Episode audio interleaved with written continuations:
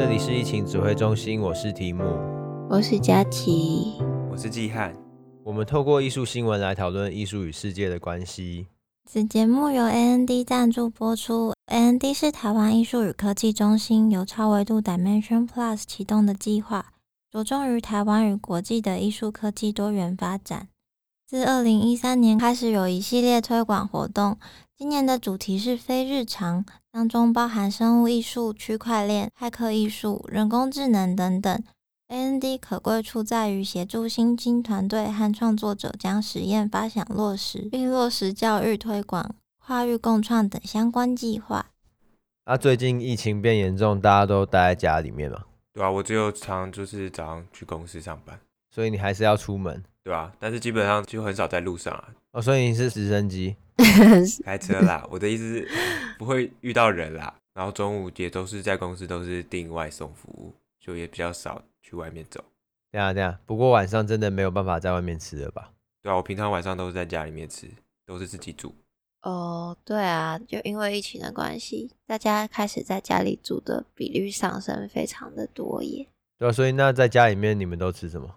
我吃我妈煮的，好好，所以我每天都不用想，我只要回家，哎，吃饭了，好。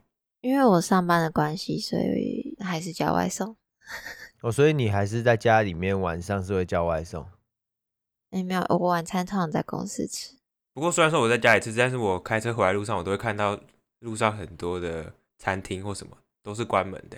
因为其实真的影响蛮多的，像夜市啊，一些小卖店那种，客人没办法在内用餐，然后他又没有跟外送平台合作的话，基本上只不过是去了，就反而开这店反而就是亏钱，干脆就不开。对，所以我们这一集一样是 A N D 合作的节目，那是系列节目的第二集，这集的节目叫做《疫情之下自主为王》，自主不是自主管理的自主，而是自己煮的自主。那我们会介绍日本的一个艺术计划，叫做 Food Galaxy。那当中会聊到人工智慧跟食物艺术没合在一起的时候会发生什么事情。所以，我们刚刚聊到，因为疫情之下，食品业受到很大的冲击这件事情，它是各方面的影响。就除了我们刚才提到的夜市跟餐厅的部分，那还有在长途运输中。影响民众，你也没有办法在车上吃东西了。这样平常你的台铁便当啊、高铁便当都没有办法吃的。那当然，现在建议不要长途移动啦。再加上停课的影响，营养午餐的备料会过剩。本来农民要卖到学校的东西也卖不掉了，然后也会影响到低收入户的儿童，他们会没有营养午餐可以吃，就影响的面向非常多。也对，没有仔细想过会真的。没想到营养午餐会完全没有人吃诶，这影响蛮巨大的。就它影响到是整个供应链的东西。对，而且另外一部分是有些经济能力比较差的家庭的小孩，一天真的就是只有营养午餐那一餐是可以吃的，然后这样子那一餐也没了。嗯，所以政府有在推，就是你可以去超商或是一些特定的餐厅，就是出示那个证明，小朋友就可以拿比较健康的食物来吃。就替代营养午餐这样，因为你也知道，疫情一开始停课，然后国外甚至是停班嘛，只能在家，你就没有工人可以上班，你的产线就停摆了。根据联合国的粮食及农业组织的数据，全球只有五趴的国家可以实现粮食自给自足。主要的谷物出口国美国、加拿大和法国的疫情扩散，会让全球的农业跟粮食产生重大的危机。甚至还有一些国家因为这波的疫情造成饥荒，觉得蛮严重的。在台湾比较难想象这一块。那除了比较悲观的新闻，当地的食物供应链崛起，大家就会把自己的消费转向当地的小农，就是可以比较近，而且还可以顺便帮助他们活下去。这种当地的食物供应链，其实这就是像大家常常说的危机就是转机吧，像是去年。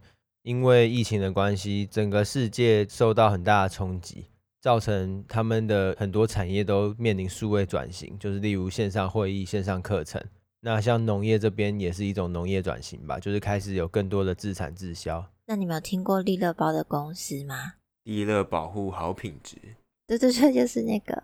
那他们在去年有做一系列非常丰富的调查资料，调查消费者的消费习惯改变。就包含就是对预防性健康产品的需求增加，就是哪些东西可以对身体比较好的那种，大家会变得比较多人买，然后会囤物资。我们正在这个阶段，就是大家会囤物资，然后会。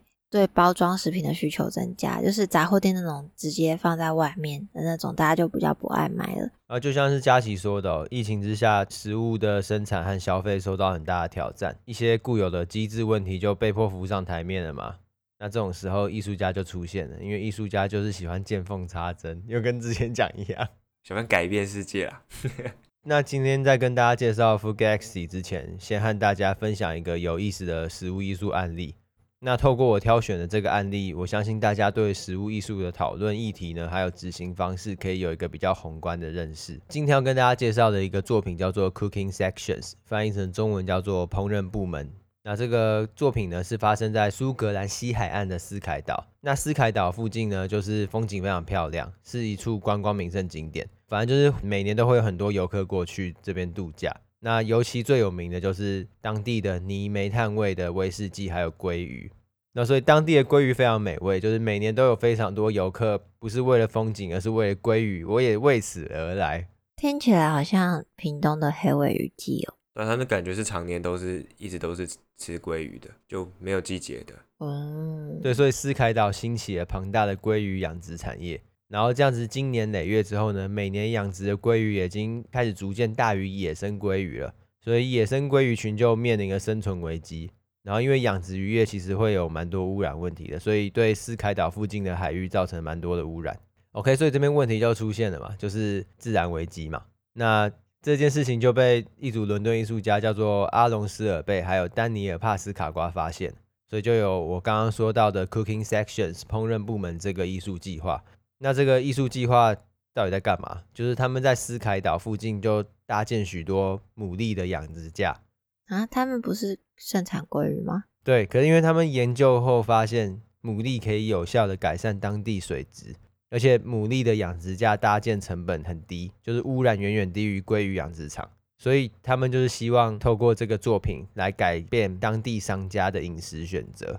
他们有成功吗？这也太酷了吧！对，他们还称呼这些选择叫做气候变迁选择，也就是随着气候变迁选择正确的饮食方式。哦，我觉得他们这样蛮厉害，是他们是直接从供给那边下手，然后也让店家是因为他们搭建那个牡蛎的养殖场的成本是比较低的，所以店家感觉愿意配合吧。对，他直接斩断那个环节，所以烹饪部门这个计划最终超级成功。第一个是当地的人们发现呢，牡蛎的风味事实上比斯凯岛鲑鱼更像是传统苏格兰风味，所以大部分岛上的餐厅都把菜单换掉，就没有鲑鱼了。那菜单换掉，没有鲑鱼，就没人买鲑鱼了嘛，所以那些鲑鱼养殖业就不见了，嗯，就直接野生鲑鱼可以有更多空间生存，然后海域也没有被污染。对，然后。大家又是很开心，就全盘皆赢的局面。不，哪有全盘皆赢？本来养鲑鱼的血本无归吧？这个养鲑鱼的都拿去养牡蛎啦，直接无痛转移耶。好吧，成本又变低耶，直接有痛转移耶。有痛好吗？没有没有，可是这这对环境是好的，所以他的书不列入在我的全盘里面。好好好的。啊，对，所以透过这个案例，我相信听众对食物艺术有一个比较基础的认识啊，就是。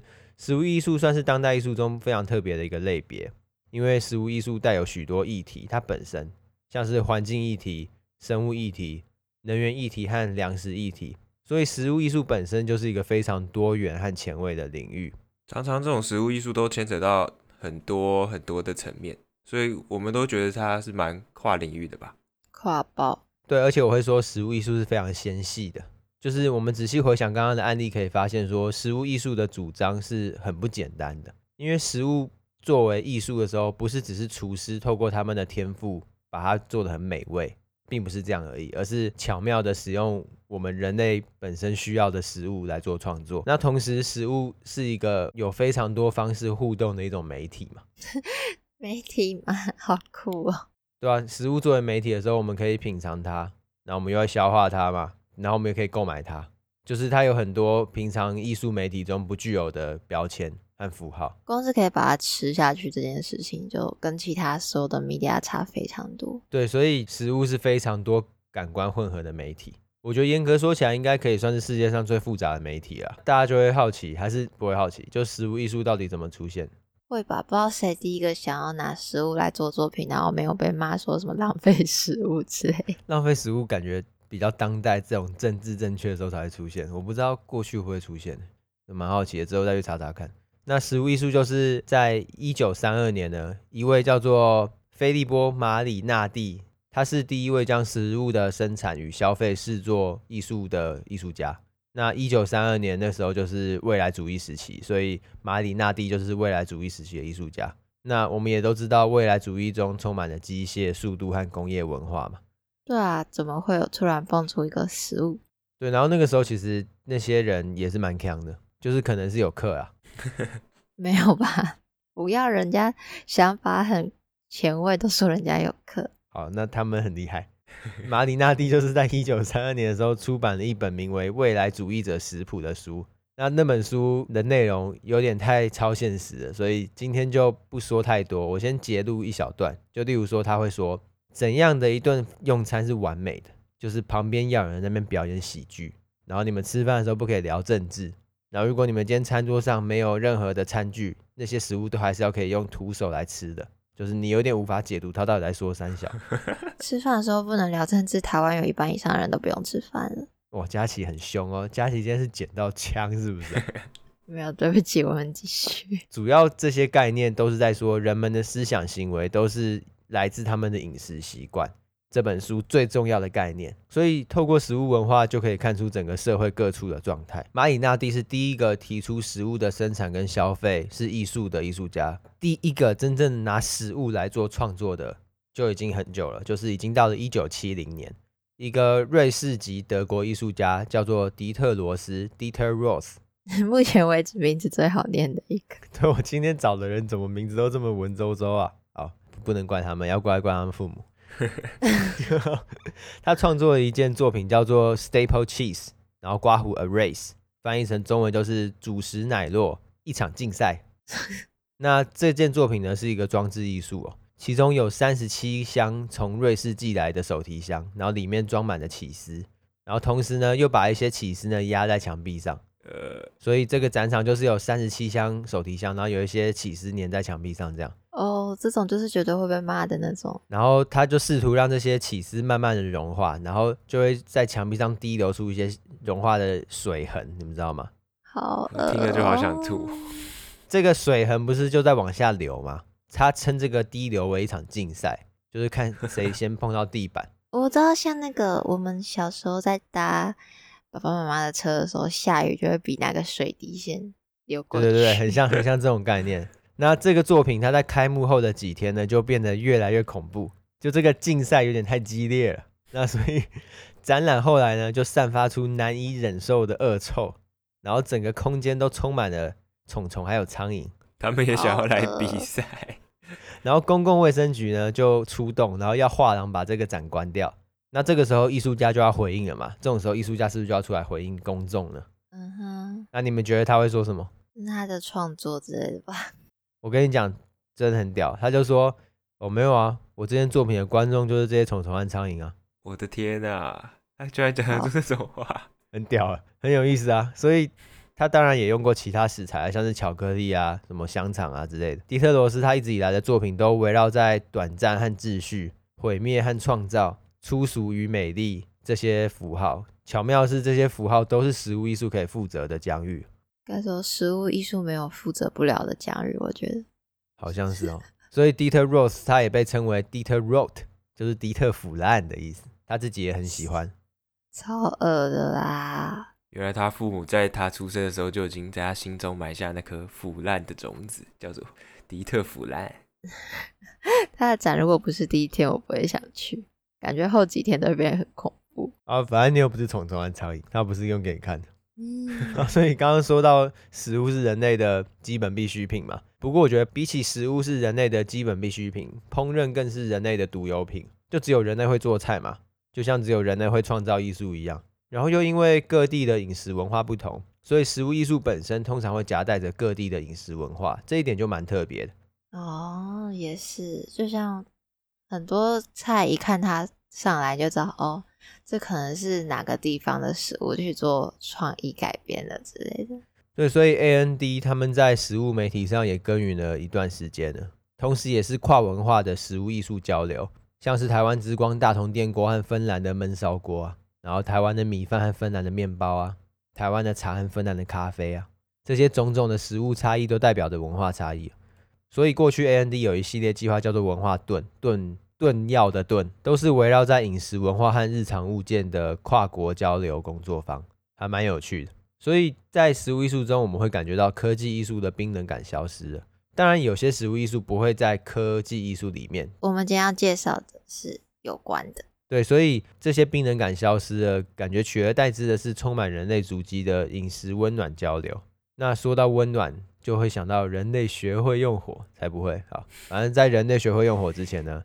原始人呢就已经发现烧熟了的东西更好吃，无意间发现。大家目前推测是跟闪电大战有关系啊。不小心皮卡丘用十万伏特的时候电死一只猪，然后他们觉得那猪好好吃哎，好香哦，好香。对，所以人类在学会用火之后呢，烹饪就变成了人类第一项化学活动。这样看起来，人类的烹饪史应该是人类脉络中数一数二丰富和跨度最大的一条轴线吧。就是在生火其实是第一个化学活动了啊，生完火就知道要吃了。对，只是一直以来人类对烹饪本身并没有做出很大的探索，反倒是器具不断的升级，就刀越来越利，然后锅子传导越来越好，传导热啊什么的。然后因为烹饪又像是化学实验，就是有很多不同的元素互相搭配和组合，一定要经过反复的测试和验证，要不然很难做出让人折服的美味嘛。没错。那这个在人类的反复操作和测试其实是有困难的，这样子我们就可以来认识一下今天的主角 Food Galaxy，他们到底是怎么样的一个食物艺术加上人工智慧的艺术计划。我们刚刚提到的反复测试，就只要透过人工智慧机器的辅助的话，那个时间就可以大幅的降低。那我先介绍一下 Food Galaxy 他们团队的核心理念。他们说，如果一个人生活一百年，他一生将吃掉大约十万顿饭。那我们怎样才能使这十万顿饭变得更好呢？变得有钱，有钱是一回事啦。然后他还说，我希望大家每一餐都可以尽可能的吃得开心，然后多样化，说不定这是达成世界和平的条件之一呢。有的吃真的很幸福啊，要吃得开心，吃得美味，吃开心更难了。然后我在介绍他们的作品之前呢，我一定要先提到一个料理，是让他们团队吃了之后小宇宙爆发的。你们知道什么是加州卷吗？我还真的没听过什么是加州卷。我不知道，但我觉得你们听了就会知道你们吃过，只是不知道名字。那一般的卷寿司就是海苔包饭，再把馅包进来。然后那加州卷呢，它就是一个反卷寿司，它是把饭包了海苔，再把馅包起来。是不是最外面是饭呢？那、啊、不就饭团？不不不，最外面是饭，但是它中间又有海苔，然后才有包那个料。饭团里面不会有海苔啊？对，所以它差别是那个海苔，然后里面通常会包蟹肉啊、小黄瓜、洛梨或美乃滋。那后来甚至还出现了一种寿司可颂，在可颂里面放入寿司，然后要你沾着酱油吃，这样。那这好吃吗？他们都说好好吃哎，然后他们就很感慨说，外国人怎么可以把寿司改良的这么有创意？然后就为此感到很兴奋，就很好奇，那为什么这样搭会好吃？他们就开始研究历史上食谱发展的状况，然后得到一个结论是：世界上大多数的食谱平均由十种食材组成，其实不到地球上所有食材组合的一趴。这就意味着还有九十九趴的组合没有被尝试过。他们其实相信人们是愿意去创新的，只是因为用的方法是错的，所以他们提出了用人工智慧来加速这个创新的过程。也是啊，如果自己要一个一个试，把那剩下九十九趴试完。几辈子都不够吧？应该先落赛啊！对啊，很可能食物中毒哎，好惨。那在 Food Galaxy 里面的人工智慧其实比较偏向机器学习。机器学习就是透过演算法将收集到的资料进行分类、分析，并建立一个预测模型。以食物来说，就是收集各种不同的食材啊，跟食谱，然后演算法分析之后，就会预测人们是否会喜欢这个新食谱做出来的菜。那在这样子的基础上呢，你就可以给人工智慧一个现有的食谱，它就会提供你一些食材置换的选择，像是你给它乌鱼子搭配苹果很棒，那人工智慧可能就会推荐给你说，诶，你苹果可以换成水梨啊、枣子啊，或是草莓，让你去替换掉苹果。哦，所以这个点与点之间有很多连接，他就会去想说，这个点其实可以连到另外一个点，然后整个扩张起来就变成像是一个银河，就是回到 Full Galaxy 这个名词上面这样。诶，他没有说，我真的没想过枣子其实跟水梨苹果其实蛮像的，不是红色那种枣子，是绿色一颗那种牛奶枣，好像真的蛮适合配无鱼子的。那其实 Full Galaxy 这个计划，它就是透过人工智慧分析完所有的食物食谱之后呢，把食材转换成向量，定位在一个食物银河里面。然后就像刚刚题目讲的嘛，它就是因为点跟点之间有连线，其实它也就是像一个世界地图啦。你只要现在点到苹果之后，你就知道哦，你苹果可能接下来也可以去试试枣子、草莓跟水梨。那他们这个也有开发一个 GPS 的功能，就是你输入你过去一周吃过的东西。人工智慧就会识别你喜欢的口味或是食物风格，然后直接把你这个人呢也定位在 Food Galaxy 的这个银河里面，就会推荐你可能接下来喜欢吃的食物。好方便哦，这样就不用想晚餐要吃什么。不只是不用想晚餐要吃什么，而且还可以去找到你平常没吃的东西，可是你可能也会喜欢的东西。它其实要做到这件事情，他们是对食物有两种的分析理论，第一种是风味配对理论。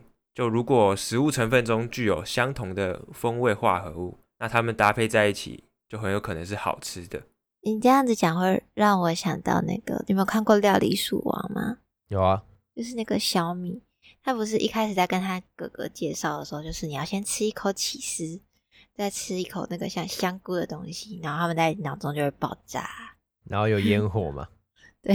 然后他哥说什么都感觉不到，然后后面就跑出来美味嘛。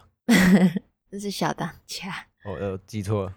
那他们透过这个理论呢，我举个实际的例子好了。他们还跟了一个法国米其林的厨师呢下战帖，他选了这个厨师的拿手菜，就是刚刚佳琪提到《料理鼠王》里面的那个杂菜堡 Ratatouille。对，那人工智慧就发现呢，红茶跟甜椒具有许多共同的风味化合物，所以他就改造出了一个新的杂菜堡食谱，把原本搭配番茄跟甜椒的百里香改成了红茶，然后结果呢，这个米其林大厨吃了这个 AI 食谱做出来的菜就小宇宙爆发。他就说，虽然这样子的搭配很不寻常，但是非常的美味。我从来没想过这样子的组合。然后最后呢，他还把这道菜列入他餐厅的菜单里面。对，虽然感觉是人工智慧赢了，不过以整体来说，大家都赢了啦。发现了一种新的餐点，而且他讲到的很不寻常，但是非常美味这件事情，就是人工智能一直以来给我们的特别的感觉吧，就是突破原有的框架，然后又觉得很赞的这种感觉，很怪又很酷。所以这边人工智慧提供的是一个新鲜的选项，它也不是说要把这个厨师给取代掉，因为他提出这个菜单之后，最终还是要靠厨师的专业来决定每个食材的。烹调的方式跟使用的量，毕竟如果是 AI 的食谱，看你就是列出什么红茶、甜椒啊，什么红萝卜什么之类的。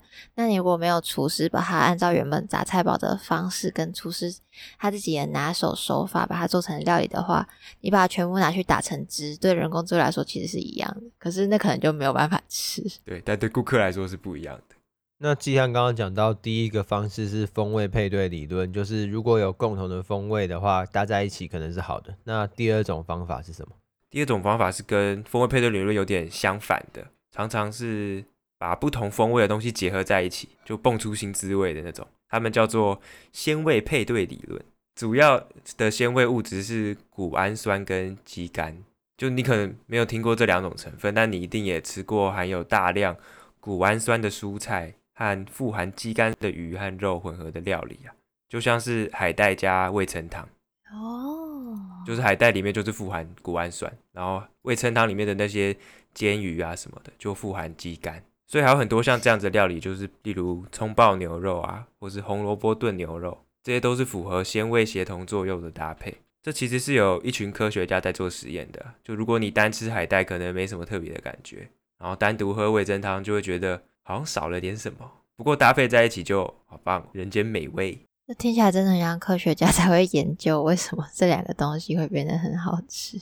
厨师好像都是凭自己的感官经验来搭配，就你可能路上问一个厨师，他不会知道里面有谷氨酸跟肌酐。那他们研究还有显示出说，这个搭配在一起的鲜味会比原来单独品尝多出七到八倍，变好吃非常多啦。那他这边也有分享说，AI 创造新食谱的过程可以分成三种，第一种是风味搭配，就有点像刚刚前面提到的甜椒跟红茶可以很好的搭配，所以他们就用红茶来取代百里香，但是却还是很好吃。那第二种是风格的转换，福克 S 之前也做过，就是把日式寿喜烧改成含有栗子慕斯跟玉米油的法式寿喜烧。这边就是人类很难自己去创造出来的领域了，因为一开始想象会觉得有点饿。对，他们甚至后来还开发出加入泡菜、豌豆荚跟海藻的韩式寿喜烧。那听起来像韩式的那种什么豆腐锅 之类的。对啊，但是应该还是会保留原本寿喜烧的一些风味吧。嗯，那这边涉及到的改造，其实不是只是食材上的选用啊，还有很多我们可能不太懂的东西，就是包含它料理的方式也会改变啊。哦，所以是比刚刚的风味搭配还要再更难的，更复杂一点。对，那第三种呢，其实就是比这两种都还要再难的，就是从零开始构思。就从食材都完全可能是未知的，然后料理方式可能也会混合很多国的风味，就是像泰式混意式再加日式，这样听起来可能我刚刚讲这三个东西混在一起可能不好吃，所以他如果这样子还能创造出好吃的料理，就是真的是最难的。所以推荐大家可以先从前面两种开始尝试，除非你是小当家，可以就直接从无到有。我推荐是可以直接去参加 Foodgalaxy 的讲座了，不用以身试毒了。对，可以先参加讲座，然后你就可能也更有方向要怎么尝试。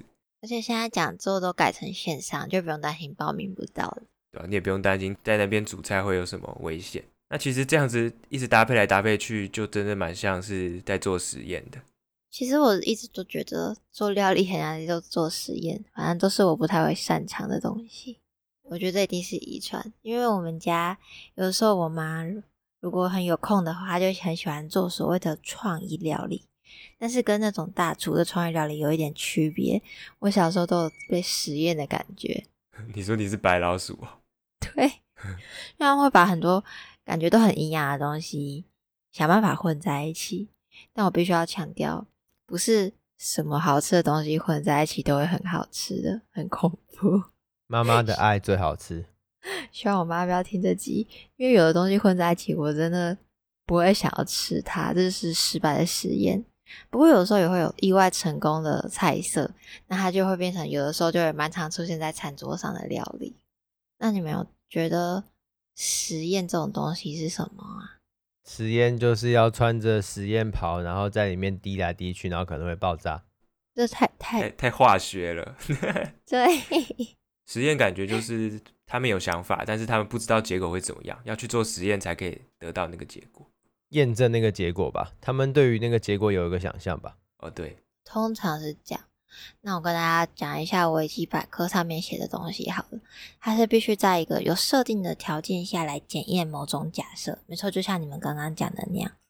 通常是验证或质疑某种理论而进行的操作，然后它会有透过控制变量啊，就是之前国中有学过什么控制变音、操作变音这种东西，然后来达成实验的各种目的。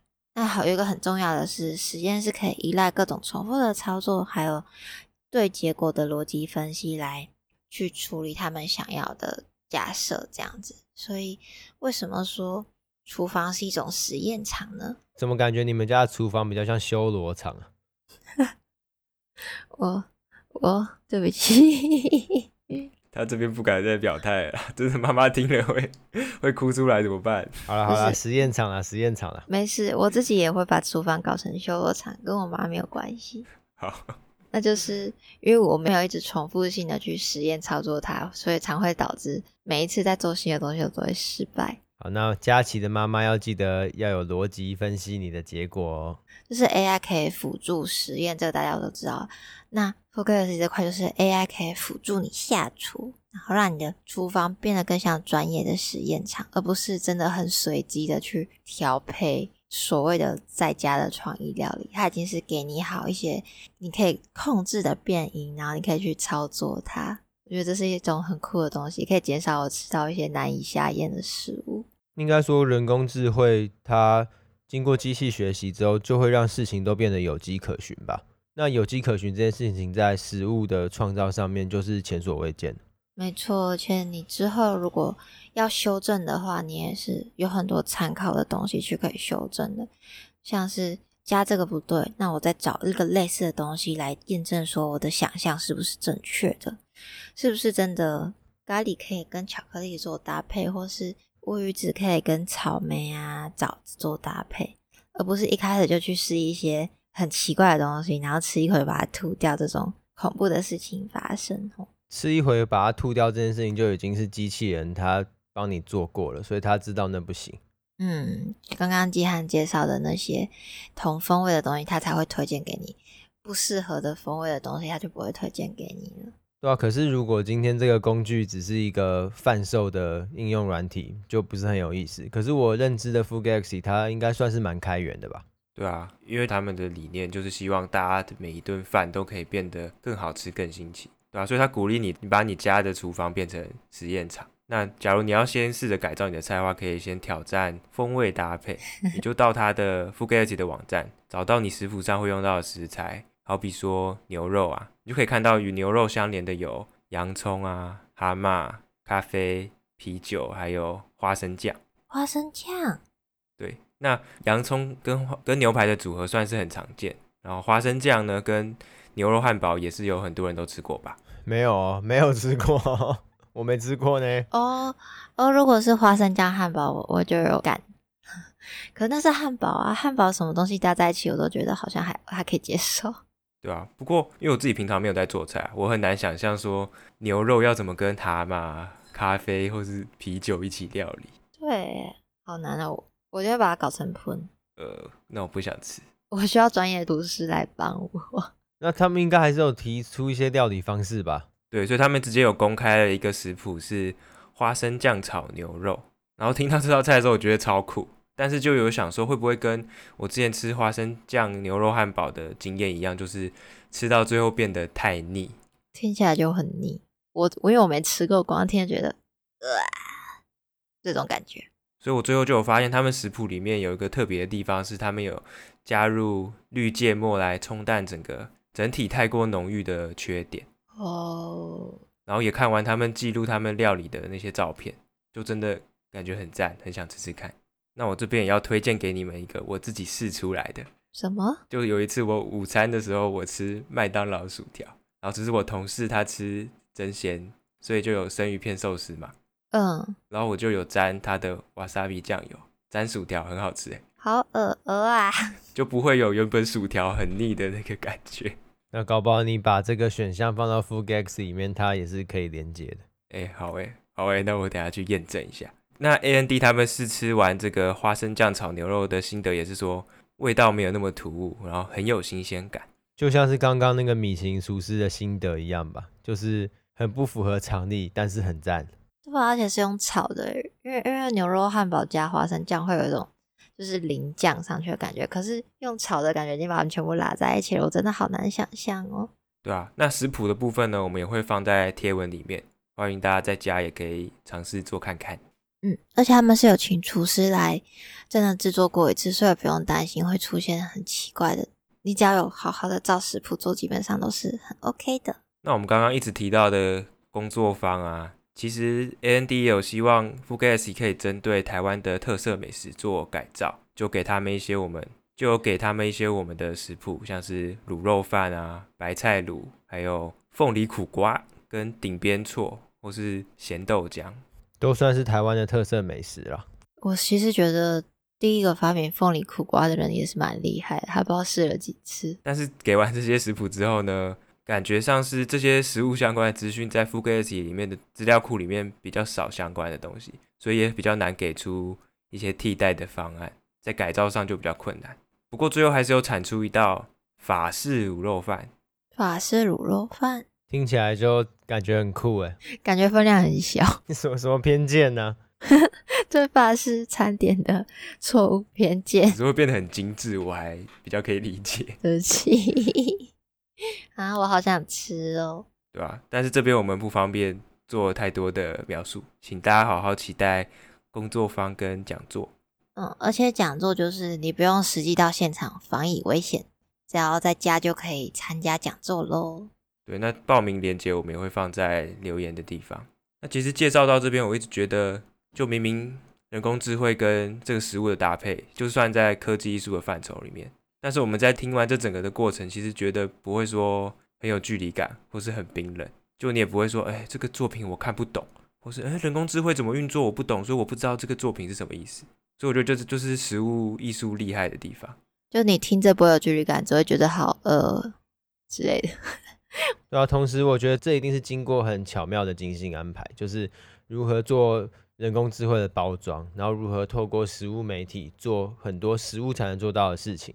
那这些东西也本身也具有很多跨文化的意涵，像是刚刚讲到卤肉饭，他们比较难生成这件事情，我就觉得很有意思。那经过这一次 AMD 邀请 Food Galaxy 来台湾的这个交流之后。是否也更加开启 Full Galaxy 资料库在亚洲区域的一些新资料？我就觉得很有趣，尤其是东南亚吧，他们本身是日本的团队。对，那另外一个我觉得 Full Galaxy 很特别的地方就是它是轻松的，就是这在当代艺术里面实在是非常少见，难能可贵啊！而且又是日本，就好像真的比较轻松的科技艺术和当代艺术，真的都是从日本那边出来。因为他们有一种幽默感在，我不知道，就是它听起来就是很好玩，就不会很枯燥。对，他提出了一种当代艺术的另一个途径，就是这种方式也也是非常有效的，甚至可能更有效。我说对于大众而言，我觉得对于大众而言，明显是有效非常多。因为很多当代艺术，大家第一个反应就是看不懂，不管是在墙上粘香蕉，还是一些哦哦哦哦哦哦哦，这个比较就是就是看不懂啊。就是你对大众说他想要表达的事情，大家只会觉得啊，不就香蕉粘在墙上？可是，在 Food Galaxy 这种东西的包装，或是他们的创作理念下，你会觉得这件事情很有趣。对，他们提供一个比较好理解的切入点，所以我觉得这个讲座大家应该也会比较有兴趣吧。就是大家已经经过这一集的介绍，应该很能够理解食物艺术的魅力，以及 Food Galaxy 这整个计划它特别的地方在哪里。对吧、啊？听完这集之后，你就会对 Food Galaxy 有一定的认识，然后你再去听他的讲座，就可能可以听到更多的细节或他们一些背后的理念啊。嗯，对，而且他们是一个很沉默寡言的团队，所以去讲座可以听到更多他们平常比较害羞的、没有公开的资讯。讲座就是逼人家上台讲话，趁机听他们讲话。啊，如果有人想要问那工作方要去哪里报名的话，遗憾，只能跟他说抱歉了，已经爆满了。已经爆炸，对吧？想参加一票难求啦。虽然是这样说啦，不过还是可以报名工作方，因为这次工作方不是先抢先赢，而是 A N D 审核制，所以在六月八号收到录取通知才是真的有报名上。但是跟季汉说的一样，就是名额有限，一票难求啦。对，所以大家就是踊跃的报名讲座，因为讲座名额无限。名额无限，好想吃法式卤肉饭啊！我觉得这一集原本我们在排程上面没有预想到，刚好台湾会遇到。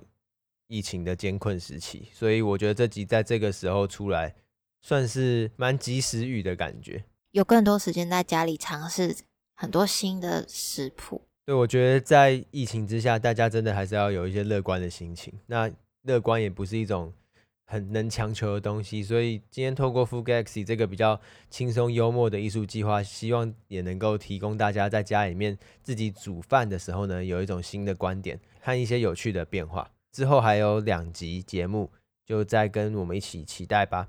没错的啦，就算没有赞助，我也会很想要吃法式卤肉饭的说。那佳琪会不会请妈妈去听那个讲座？会吧，这样我之后回家就不会被被当白老鼠了。就是是好的白老鼠，不是会死掉的白老鼠，不一样。你之后回到家，看到妈妈在煮饭的时候，旁边放一个平板，然后平板就打开 Food Galaxy 的网页，在那边配，整个变超专业。太潮了吧！好，那如果喜欢今天的节目，也觉得这个节目对你来说是有帮助的话，欢迎到 Apple Podcast 评论，然后给予你认为应该拥有的评价。也可以追踪我们的粉丝专业，对啊，不然你就不知道讲座报名链接在哪里喽。然后你可能也会错过花生酱炒牛肉的食谱秘密公开。没错，所以一定要追踪起来。好，那我们就一样，下周再见了，大家拜拜。拜拜，拜拜，好饿哦。